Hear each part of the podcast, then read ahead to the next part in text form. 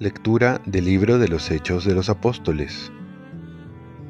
Pasado algún tiempo en Antioquía, emprendió Pablo otro viaje y recorrió Galacia y Frigia, animando a los discípulos. Llegó a Efeso un judío llamado Apolo, natural de Alejandría, hombre elocuente y muy versado en la escritura. Lo habían instruido en el camino del Señor y era muy entusiasta aunque no conocía más que el bautismo de Juan, exponía la vida de Jesús con mucha exactitud. Apolo se puso a hablar públicamente en la sinagoga. Cuando lo oyeron Priscila y Aquila lo llevaron con ellos y le explicaron con más detalle el camino de Dios.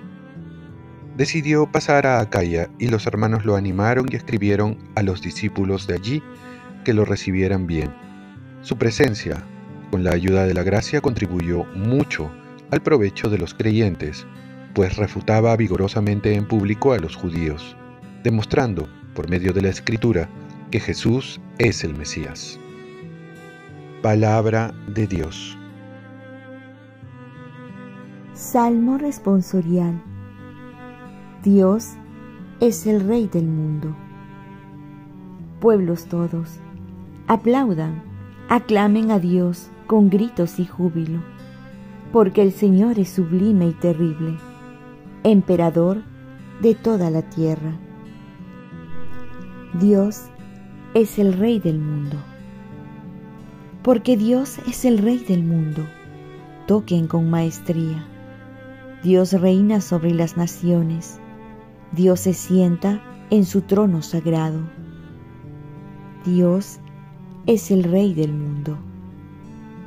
Los príncipes de los paganos se reúnen con el pueblo del Dios de Abraham, porque de Dios son los grandes de la tierra, y Él es excelso. Dios es el Rey del mundo. Lectura del Santo Evangelio según San Juan. En aquel tiempo dijo Jesús a sus discípulos, Yo les aseguro que todo lo que pidan al Padre en mi nombre, Él se lo dará. Hasta ahora no han pedido nada en mi nombre. Pidan y recibirán, para que la alegría de ustedes sea completa. Les he hablado de esto en parábolas, pero ahora ya no lo haré así, sino que les hablaré claramente del Padre.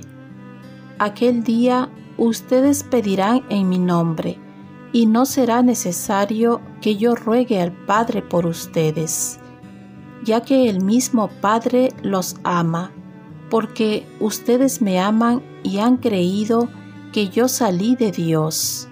Salí del Padre y he venido al mundo. Otra vez dejo el mundo y me voy al Padre. Palabra del Señor paz y bien. Pidamos lo que nos conviene, pidamos su voluntad. En la primera lectura Pablo conoce un gran predicador llamado Apolo. Lo que van a hacer los cristianos no es censurarlo o verlo como un rival, sino todo lo contrario. Inteligentemente ven en él un potencial aliado para evangelizar. La actitud de saber reconocer los dones y talentos del otro y ganarlo para Cristo es lo que van a hacer los discípulos. ¿Cómo actuamos ante los dones del hermano? En la iglesia se necesita detectar a tantos líderes, personas talentosas que están entre nosotros y no nos damos cuenta. Ellos esperan una oportunidad para que puedan poner sus dones al servicio de la iglesia. Atrevámonos a invitarlos y a arriesgar para que se descubran nuevos talentos, nuevos líderes. Estamos llamados también nosotros a pedir al Padre en nombre de Jesús. Por ello nuestras oraciones litúrgicas terminan con la invocación por Cristo nuestro Señor, y en la que deberíamos contestar con un fuerte amén, pedir a Dios Padre en nombre de Jesús para que nos conceda lo que necesitamos.